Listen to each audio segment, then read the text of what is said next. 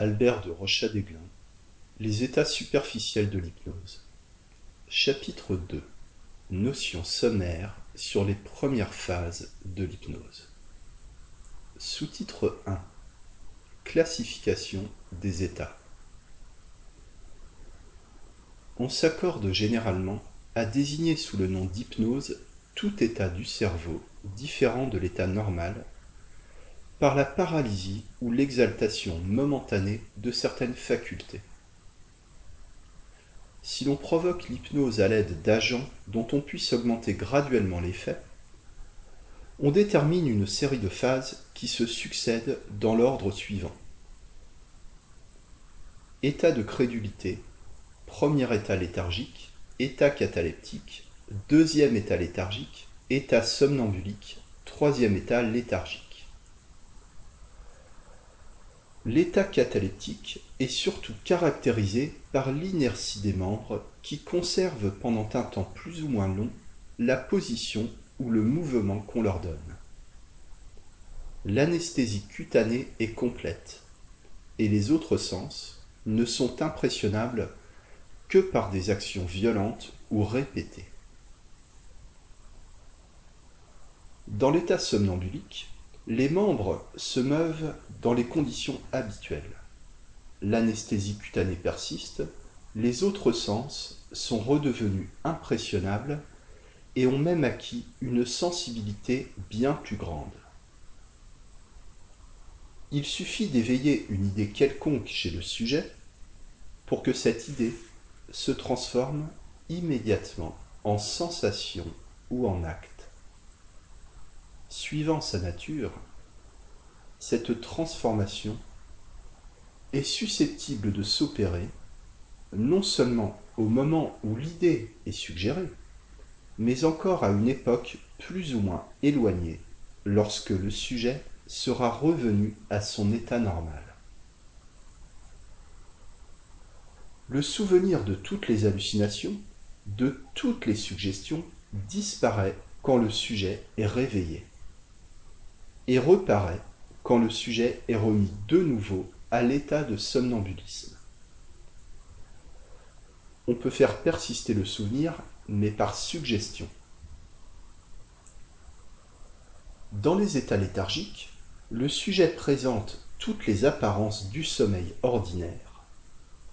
Les yeux, qui dans les phases précédentes ou suivantes sont généralement ouverts, sont maintenant clos. Si l'on relève les paupières, on voit presque toujours les globes convulsés en haut comme dans l'extase. L'insensibilité cutanée paraît complète et l'usage des autres sens paraît également suspendu.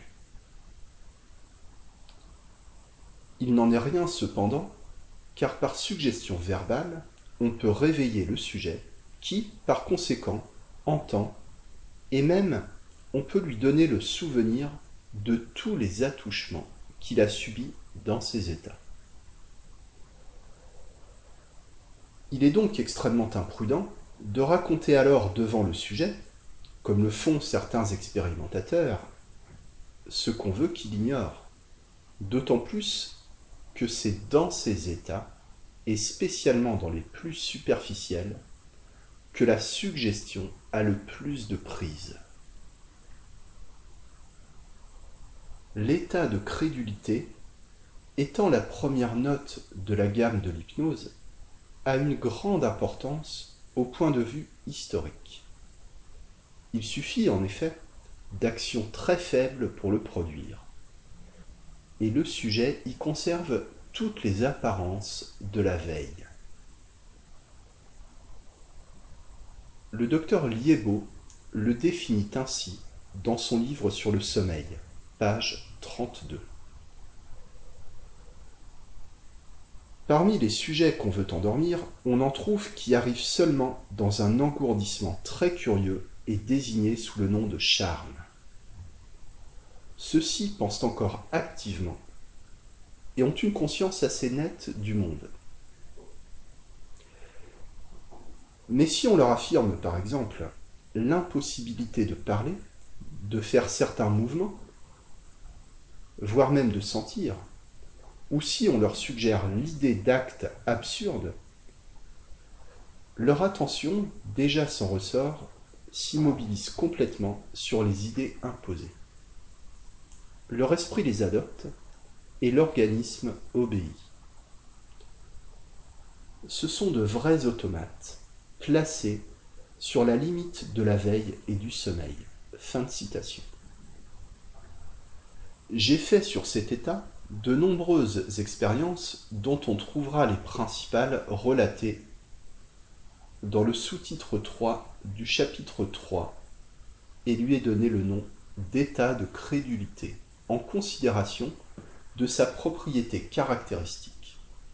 Je ferai observer que les sujets sur lesquels ont porté la plupart de mes observations, Benoît, Émile, Paul, Gabriel, Marie, Rose, sont des jeunes gens de 17 à 19 ans, parfaitement sains de corps et d'esprit, excellents ouvriers ou employés. On aurait probablement toujours ignoré leur grande sensibilité s'ils ne s'étaient point prêtés à mes recherches. Ils sont donc dans de bonnes conditions pour qu'on puisse conclure de ce qui s'est passé avec eux, ce qui a dû se produire dans tous les temps sur les foules.